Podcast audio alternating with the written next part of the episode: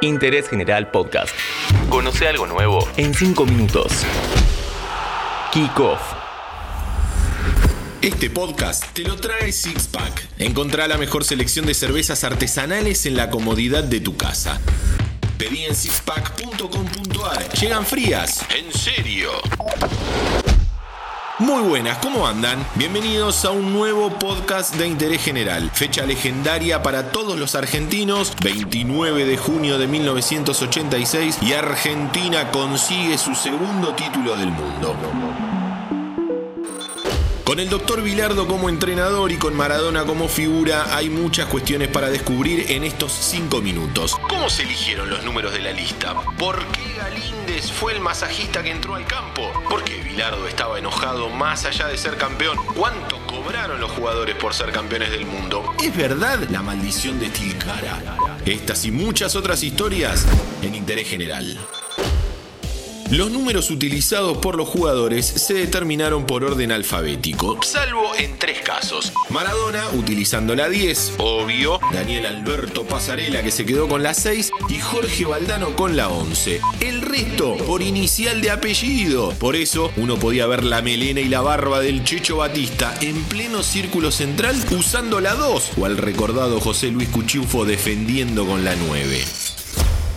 Pero un equipo de fútbol son más que los 11 que salen a la cancha y así lo entendía Bilardo. Miguel Di Lorenzo, más conocido como Galíndez, tuvo que pasar una prueba para ser el masajista. ¿Cómo? Claro. El tema es así. La FIFA solo permitía que un masajista ingrese al campo de juego y Argentina tenía dos, a él y al negro Molina. Entonces Carlos Salvador en un entrenamiento los hizo correr una carrera de córner a córner para ver quién era el más rápido. Porque el narigón entendía que si tenían que entrar al campo a atender a alguien, no había tiempo que perder. Ante la risa de los jugadores, Galíndez ganó esa carrera y obtuvo el derecho a estar en el banco de suplentes. Como vemos, Bilardo trataba de no dejar ningún detalle sin atender y una vez que Argentina fue campeona del mundo, el doctor se quedó preocupado. ¿Por qué? Porque en los dos goles de Alemania le cabecearon en el área y eso para él era imperdonable.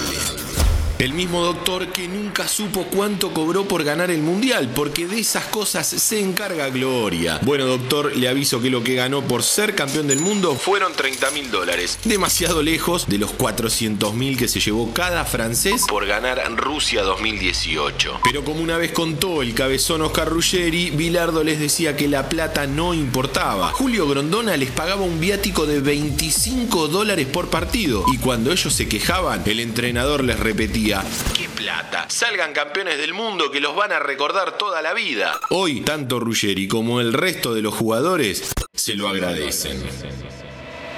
México, México, 86. México, México.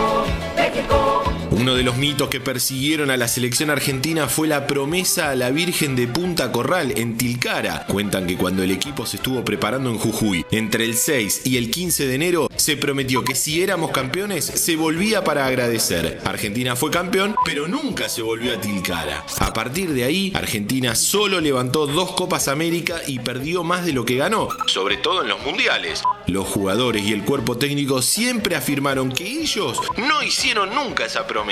Pero, previo al Mundial de Rusia 2018, Tata Brown, Neri Pumpido, el Chino Tapia, Oscar Garré, el Checho Batista, el Vasquito, el Articoechea, Ricardo Giusti y el Negro Enrique volvieron a Tilcara, llevaron la copa y así, imaginamos, se pagó aquella promesa. El recuerdo de aquella selección para todos los que la integraron, pero sobre todo para dos de los jugadores que ya no están entre nosotros. José Luis Cuchufo, fallecido en 2004 en un accidente de casa, y el Tata José Luis Brown, fallecido en 2019. Salud, te saluda el país, Burruchaga viejo, Argentina 3, Alemania 2, Argentina a 5 minutos de ser campeón del mundo.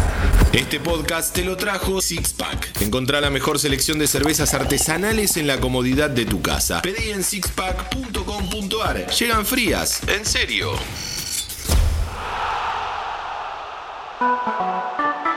Interés General Podcast. Encontrarnos en Spotify, en Instagram y en interésgeneral.com.ar.